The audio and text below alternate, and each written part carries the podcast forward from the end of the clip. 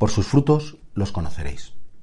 Claro, una persona puede hacerse mucha propaganda de sí mismo. De hecho, hoy en día hay una carrera que se llama el marketing y que por lo visto es importantísima porque se trata de cómo hacer que algo sea muy comercial, que algo sea muy apetecible, que algo sea deseable para los demás.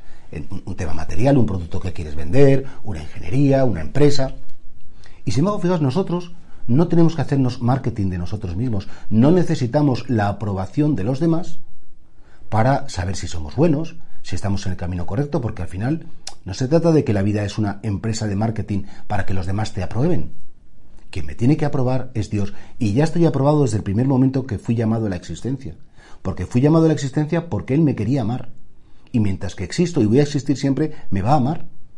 Y por tanto, ¿cuál es el criterio para saber si alguien está en sintonía del Evangelio? Pues esos frutos que son primero frutos interiores y después frutos exteriores. ¿Cuáles son los frutos interiores? Que tengo paz, que, realmente soy capaz de reconciliarme con mis enemigos, que suspendo el juicio cuando veo situaciones en personas que deberían a lo mejor hacerme el bien y me están haciendo daño.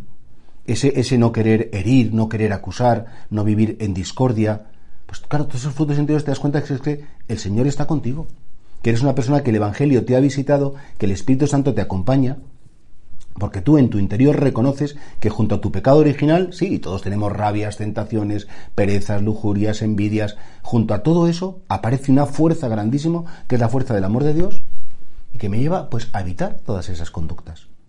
Por eso creo que es bonito saber que primero están esos frutos interiores. Y luego, además, en el caso de algunos santos, pues sí, también hay frutos exteriores, en el sentido que es gente pues que promueve la justicia, gente que promueve que haya reconciliación, que promueve la caridad, que, que hace que los demás se unan, que evita que haya enfrentamientos. Claro que sí. Y sobre todo además que no se juega a ser bueno. Cuando una persona es buena persona es que se le nota a distancia. Cuando una persona es complicada, por mucho que quiera incluso hacer obras de caridades y cosas por fuera, al final en cuanto tratas con él tres o cuatro veces, te das cuenta de lo que hay en su corazón. O es un perfecto actor bueno, en la vida hay actores y actrices que a lo mejor lo hacen muy bien y dan el pego de que son buenísimas. O realmente en cuanto convives con ellos tres o cuatro días seguidos, te das cuenta a quién tienes delante. Y por tanto, nuestras obras hablan mucho más alto que nuestras palabras de quiénes somos. No necesitamos marketing, porque a Dios no se le puede engañar. Y el único aprobado que nos importa no es el aprobado del mundo, no es el aprobado de los demás, es el aprobado de Dios. Y repito, ese aprobado ya lo tenemos. Con lo cual, deja de mendigar aprobados humanos y céntrate realmente en pedirle a Dios esos frutos que son el aprobado divino y que Él te aprueba, por supuesto que sí, y te visita con su paz y con todos los frutos y dones del Espíritu Santo.